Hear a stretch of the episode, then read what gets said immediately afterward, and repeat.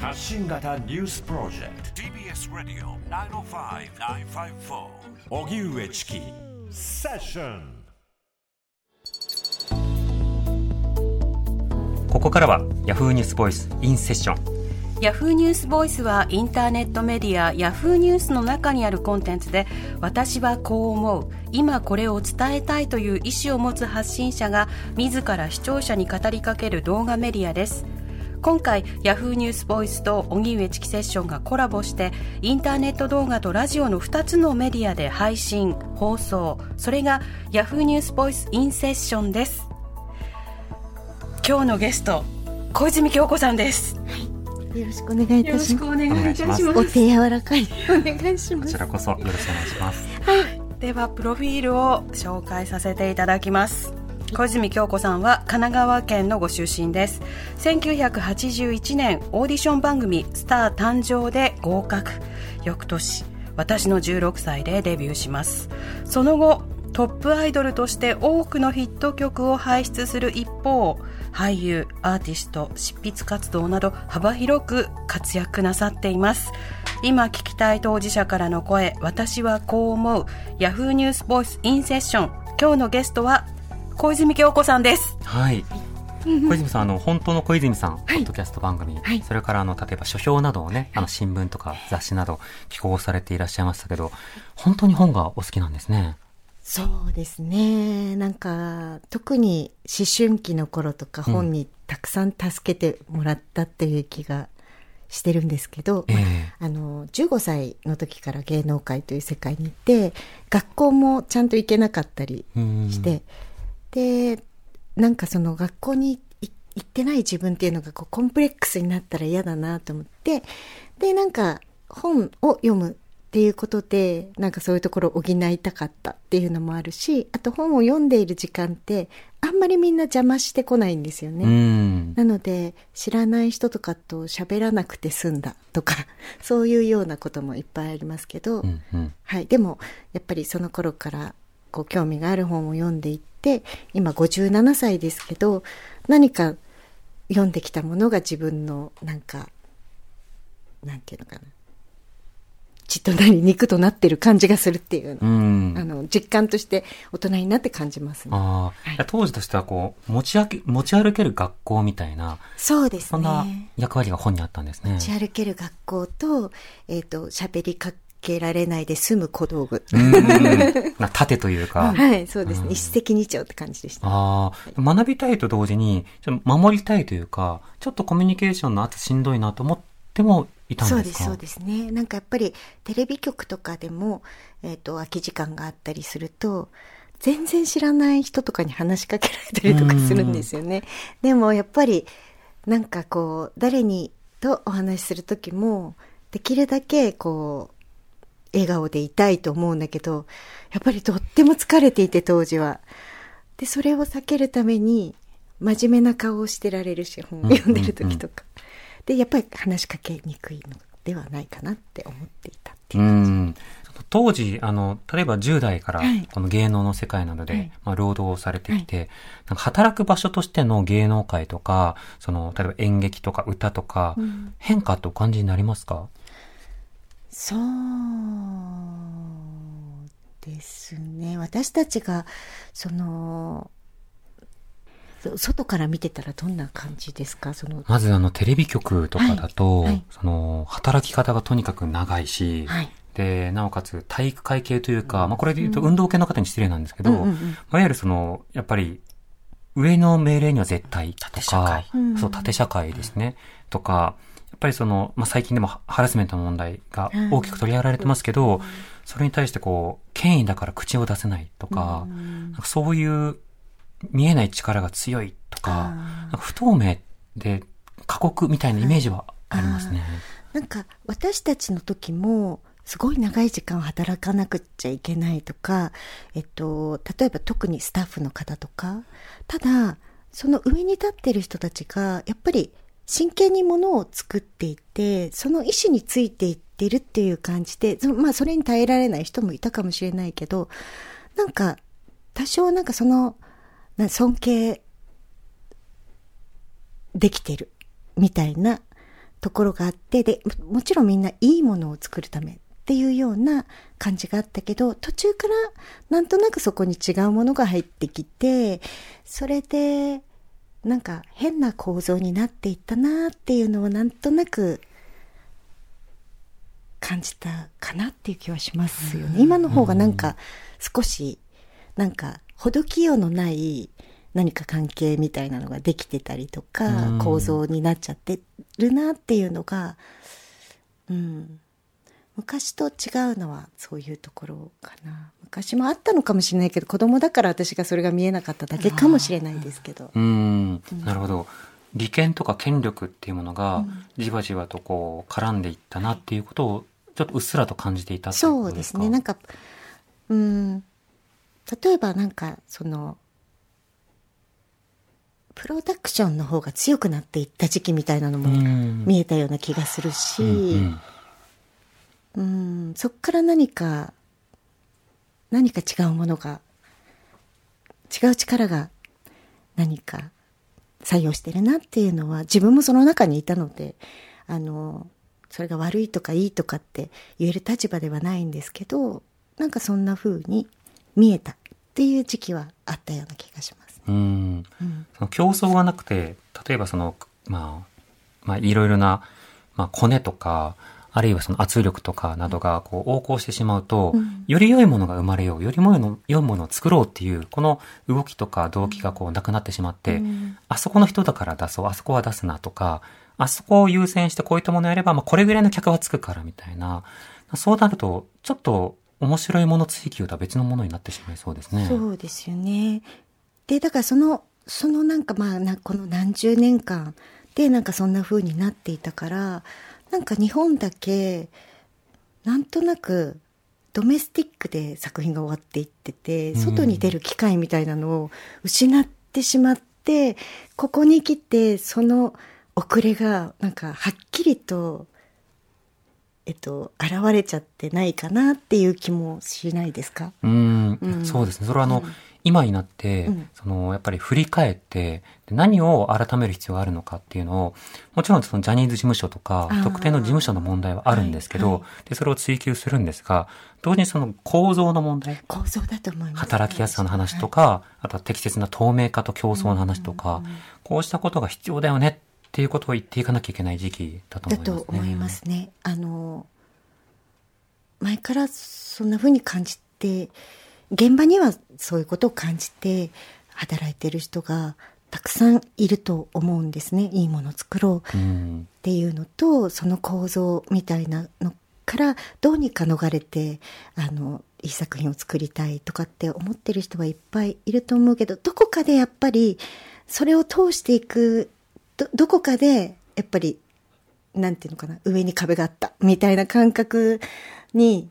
でこうししゅんと気持ちをこう、あのくじかれちゃうみたいなことっていうのは結構、うん、あると思うけどなんかそれは誰が悪いとかどどっていうよりも本当に構造になっちゃってるっていうのは本当に感じます。うん、うんその構造の中で、その黙っておこうとか、うんうん、アクションを起こさないでおこうっていうふうになっていく人が多数だと思うんですけど、うんうんうん、さん、あの、いろんな、例えば、法案の話とか、予算の話とかを議論されてた時に、SNS でもこう、アクションをされたりとか、はい、あの、発信をされたりしたじゃないですか。うん、で、最初は、あの、そろりというか、あの、そこまで大きく発信しますっていうの意気込みで始めたものでもないようにも見て取れたんですけど、はい、はい。それに対するリアクションが多くなって、いろいろ戸惑われた点もあると思うんですが、最初の社会の反応っていうのはどんなことが印象的でしたか？そうですね。えっと、一度、その、学生たちが、あの、デモを起こしてた時期ありますよね。うん、あの時に、それをいいねとかしたら、それだけで、朝、家を出ようとしたら雑誌の人が待ってました。なぜいいねしたんですかって。はあ、びっくりしました。お家の前でですか？はい。で、わ、こういうことをするとこういうことが起こるんだなって、その時に初めて思ったんですね。記者のトーンは、うん、なんか問題を起こした人に聞くトーンなのか、どんな感じなんですか？どうだったかなでもこっちがなんかドキドキしちゃうから、うん、そういう威圧感に感じてしまっただけで優しい口調だったのかもしれないですけど、あんまり覚えてないですけど、とにかくびっくりしましたね。で、その後も、やっぱり、本当に、まあそういう、私、まあよく政治的発言を、その、なんていうのかな。こう、歌手だ、歌手とか、タレント側がするなみたいな言われ方するけど、ね、普通に一人の国民として普通じゃないかなって思うんだけどやっぱり何度かそういうことすると本当に車で追いかけてきたりとか記者ですか？はい。なんか舞台とかっている場所が決まってるんですよね。公演、終わったら絶対出てくるっていうのがあるじゃない。ですか、全然気づいてなくて帰りにお腹空いてるし明日のご飯もあるからと思ってスーパーにの駐車場にスーパーのあるビルの駐車場に止めたら、ファーって車が追い越してきて、ババババって走ってくるとか、なんか、え？って思っちゃうみたいな。はいはい。そういうのがすごく何度も何度もありましたね。でも聞くことは、学生のツイートになんでいいねしたんですか？みたいな。そうです。なんか、例えば、何々政権についてどう思ってるんですか？みたいな。なぜあれを、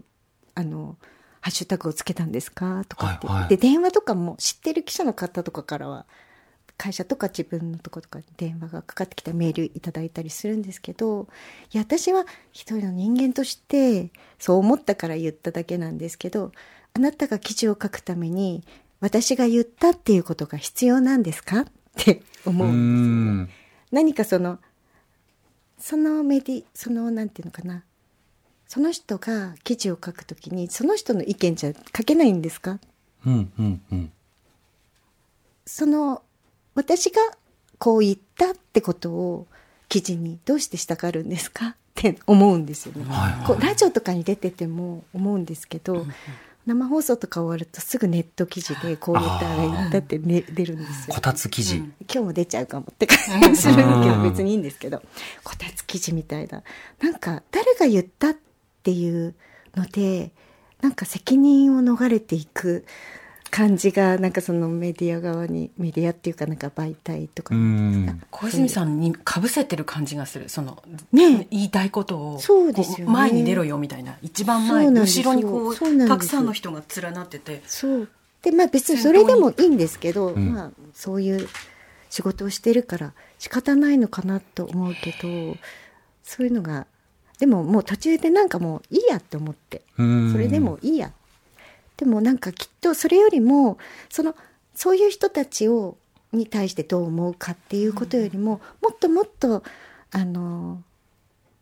言いたいことが言えないって思っている人たちがちょっとでもスカッとするなら私はそっちを見ようと思って。そう思うとちょっと勇気が出ますよね。うんうん。なるほど。他方であの社会的なことについて話すなと、あの、物言えば唇寒しという時の寒しは、これはあの権力でや、まあ、何かに殺されるのではなくて、うん、人々によってこう冷たい目を向けられるとか、それこそ人々にこう干されるというかなんか距離を置かれるみたいな感覚が、今の日本社会だとあるように思うんですよね、はいはい、身近では何かそうしたことについて気楽に話せるような方ともいらっしゃるんですか？そうですね。自分の家族や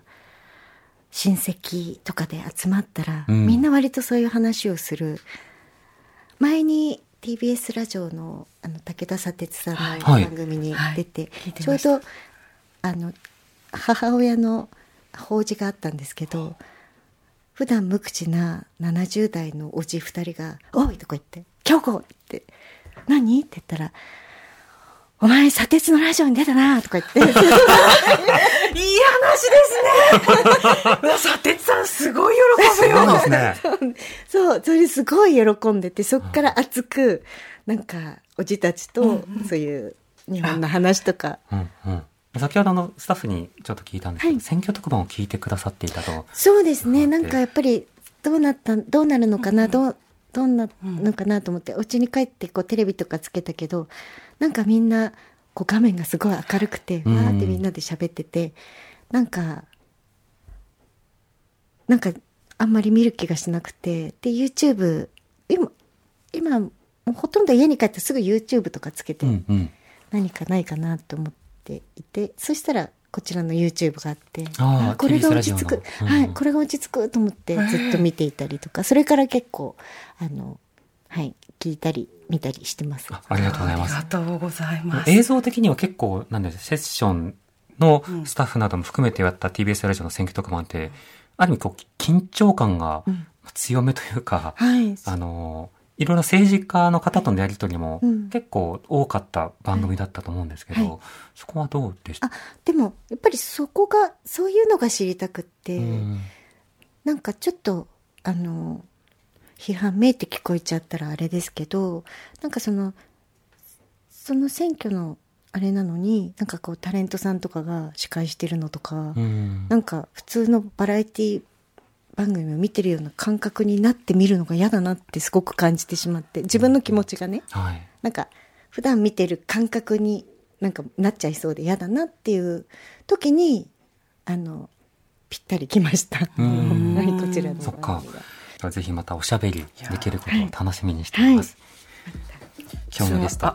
どうぞ。ツアーもあるんですよね。そうですね。はい。いろいろ頑張ってます。私、なんかアルバムの振り返る番組やってほしいです。小泉さんの今までのアルバムとシングルの南部さんインタビューじゃそれやるとき一緒にやりますああ本当ですか？もうぜひやりたいです TBS ラジオ上層部やってくれたら 上層部の皆さん